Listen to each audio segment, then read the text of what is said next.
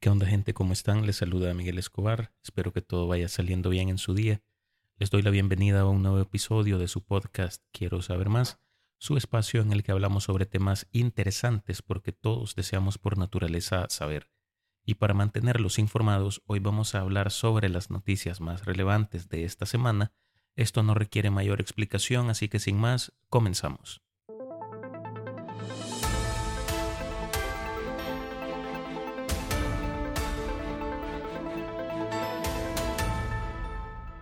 México rechaza medidas anti-inmigrantes aprobadas en el estado de Texas.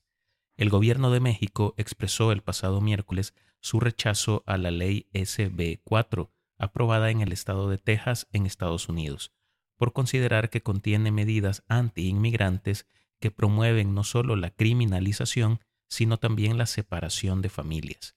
A través de un comunicado, la Secretaría de Relaciones Exteriores mexicana advirtió que la nueva normativa, avalada el martes por la Cámara de Representantes tejana, resultará en la discriminación y perfilamiento racial de la comunidad latina en ese estado, que alcanza el 40% de la población.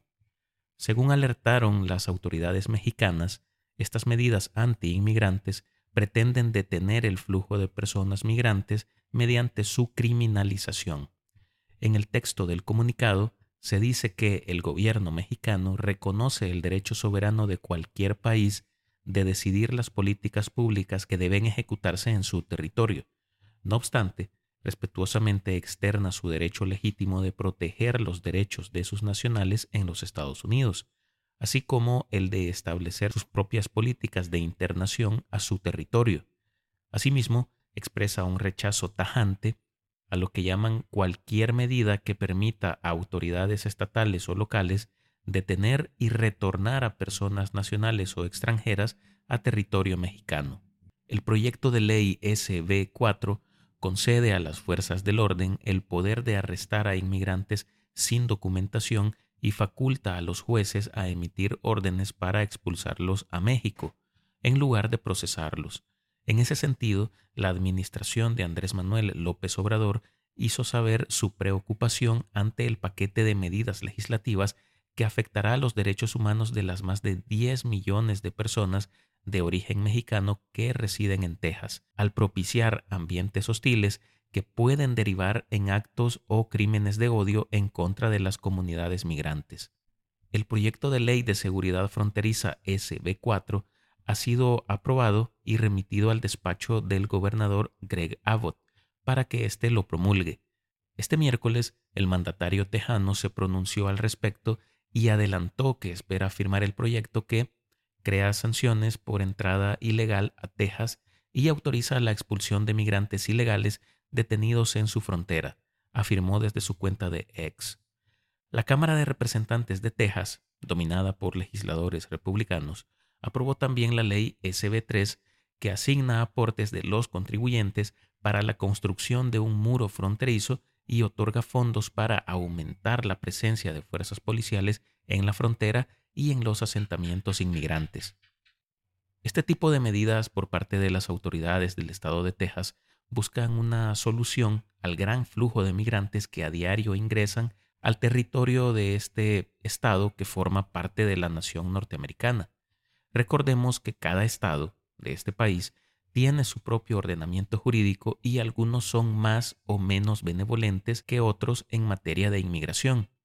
Sabemos que alrededor de Latinoamérica y en el resto del mundo subsisten situaciones que llevan a las personas a optar por la migración con el único objetivo de buscar una vida mejor para sí y para sus familiares, pero es de esperarse que al hacerlo de manera ilegal se topen con estas barreras instituidas por parte de las autoridades alegando la salvaguarda de su seguridad y de su soberanía.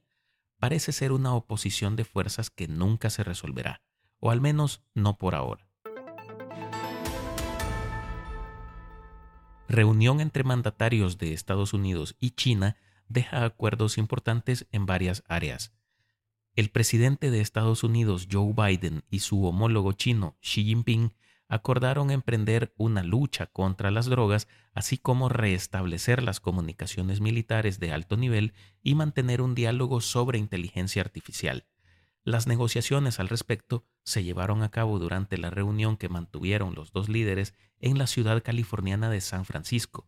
Se trata de la primera visita del dirigente chino a Estados Unidos en seis años. Biden y Xi prometieron promover y fortalecer el diálogo y la cooperación entre China y Estados Unidos en diversos campos. Ambos países prometieron establecer un grupo de trabajo conjunto para ejecutar planes antidrogas. Entre tanto, determinaron que la comunicación entre los dos ejércitos será posible sobre la base de la igualdad y el respeto, mientras que también se reanudará la cooperación de defensa entre China y Estados Unidos. Asimismo, los dos líderes acordaron aumentar significativamente los vuelos entre los dos estados para principios del próximo año, además de ampliar los intercambios en educación, estudiantes internacionales, juventud, cultura, deportes y círculos empresariales. En su conversación con Biden, Xi remarcó que Taiwán siempre ha sido la cuestión más importante y delicada en las relaciones entre China y Estados Unidos. Mencionó que la nación norteamericana debería adherirse a la postura de no apoyar la independencia de Taiwán mediante acciones concretas, así como dejar de armar a Taiwán y apoyar la reunificación pacífica de China. Al mismo tiempo, Xi Jinping señaló que Washington ha tomado continuamente medidas contra China, mediante controles de exportaciones, revisiones de inversiones y sanciones unilaterales que han dañado gravemente a los intereses legítimos de ese país. China tiene intereses que deben salvaguardarse, principios que deben defenderse y resultados que deben de respetarse. Esperamos que los dos países puedan ser socios, respetarse mutuamente y coexistir de manera pacífica, señaló Xi Jinping. De acuerdo con el líder chino, Pekín y Washington tienen dos opciones a escoger en sus relaciones bilaterales. Una es fortalecer la unión y la cooperación, trabajar juntos para abordar los desafíos globales y promover la seguridad y la prosperidad mundial, y la otra es adoptar una mentalidad de suma cero, provocar conflictos entre bandos y llevar al mundo a la agitación y la división. Agregó que China no seguirá el viejo camino del saqueo colonial, tampoco seguirá el camino torcido de la hegemonía cuando un país fuerte se vuelve más fuerte, ni exportará ideología y no entrará en confrontación ideológica con ningún país. China no tiene planes de superar o reemplazar a Estados Unidos y Estados Unidos no deberá tener ningún plan para reprimir o contener a China, señaló el mandatario asiático. Mientras tanto, en la cuenta oficial de Biden se ha publicado un mensaje dirigido a su encuentro con su homólogo chino. Valoro la conversación que tuve hoy con el presidente Xi, porque creo que es fundamental que nos entendamos claramente de líder a líder.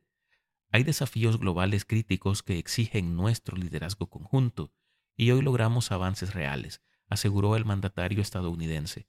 A su vez, desde la Casa Blanca señalaron que los dos presidentes mantuvieron una discusión sincera y constructiva sobre una variedad de cuestiones bilaterales y globales e intercambiaron puntos de vista sobre áreas de diferencia.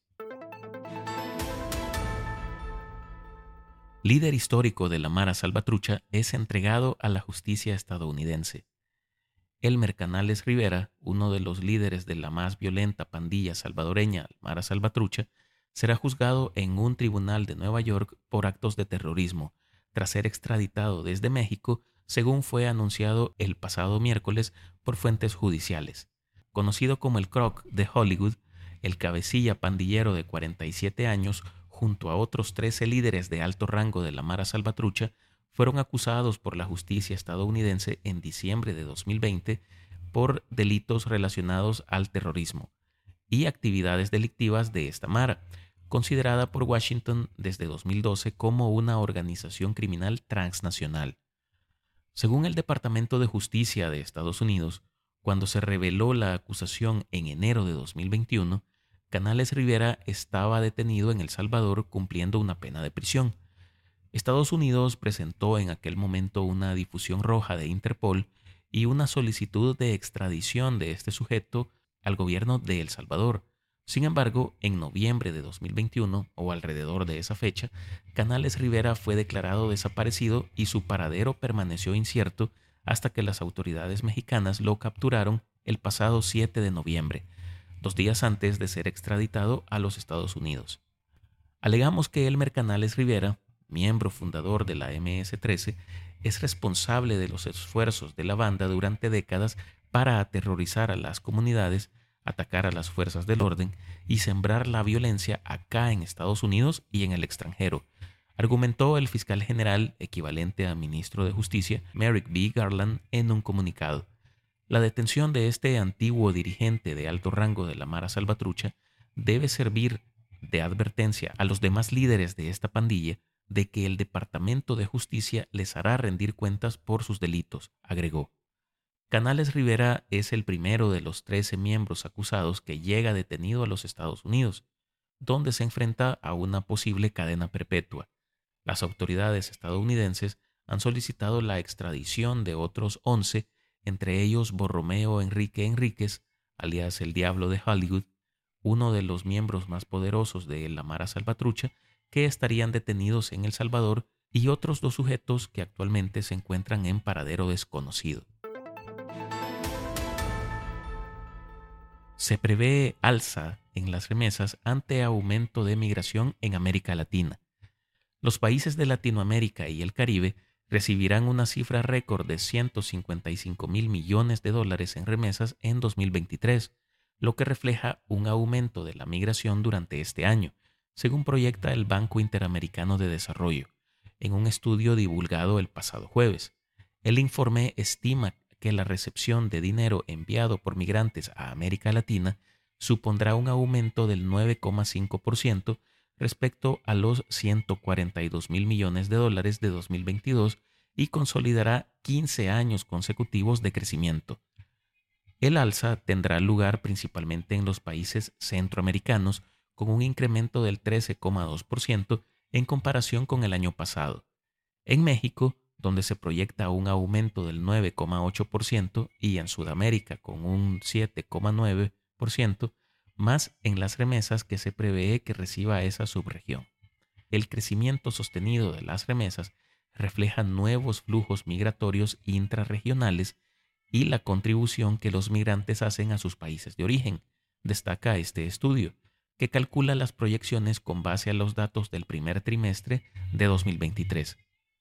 En Centroamérica, donde la mayoría de las remesas provienen de los envíos de migrantes en Estados Unidos, el Banco Interamericano de Desarrollo calcula que Nicaragua experimentará un aumento del 59% en la cantidad de dinero recibido en comparación con 2022, lo que analistas atribuyen a la enorme cantidad de personas que salen del país por motivos económicos y persecución política.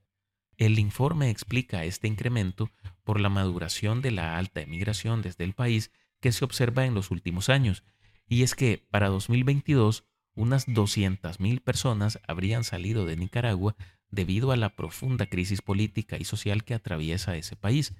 En particular, un 73,5% de las remesas que llegaron en 2022 al Caribe y Centroamérica provino de los Estados Unidos, de acuerdo con el informe, mientras que solo un 11,4% de ellas provino desde España.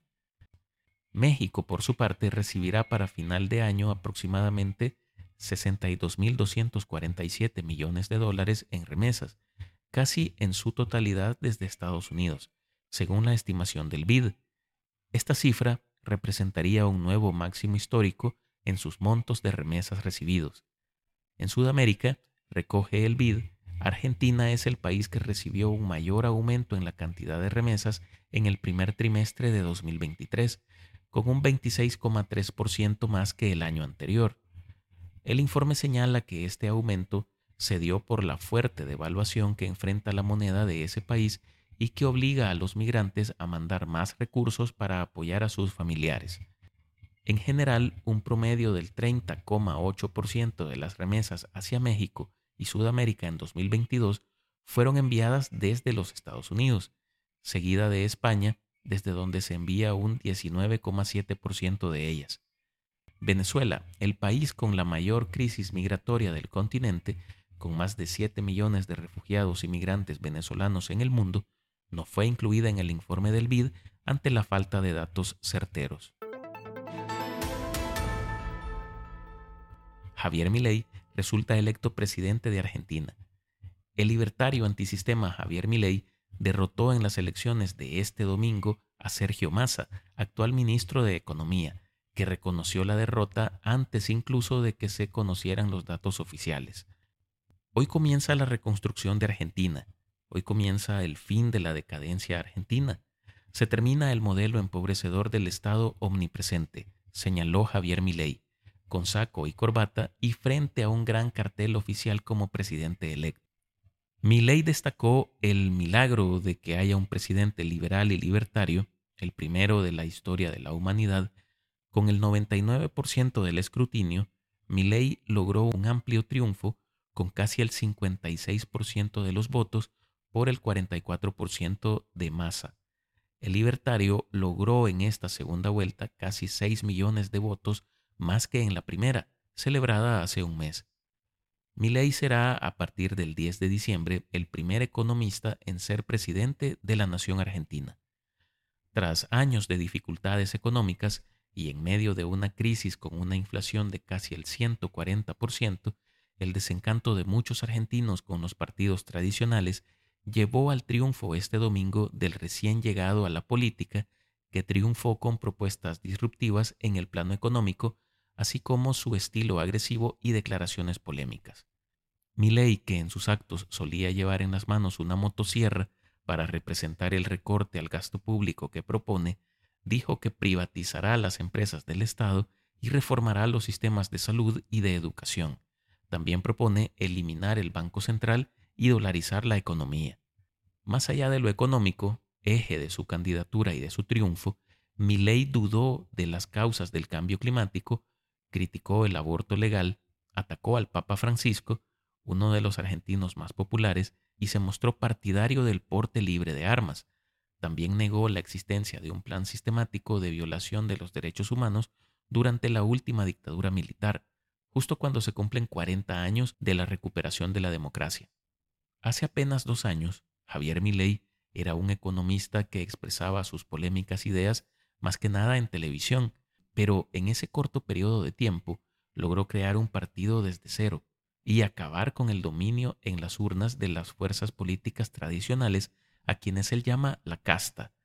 Pero solo el tiempo dirá si Javier Milei es en realidad un estadista con un buen plan integral de gobierno o solo un excéntrico inconforme con el Estado que logró ser elegido presidente en una nación urgida de un líder que la saque de la profunda crisis en la que se encuentra. Con esto vamos a finalizar este capítulo. Espero que haya sido de su agrado. Como siempre les agradezco por escucharme y les pido que se suscriban al podcast en su plataforma preferida. Compártanlo con sus amigos, familiares, compañeros o con quien ustedes gusten. Los invito a que me sigan en mis redes sociales como Miguel Escobar, en Instagram, Facebook y en X. Nos escuchamos la próxima semana con un nuevo recuento de noticias. Me despido deseándoles como siempre lo mejor. Cuídense y hasta pronto.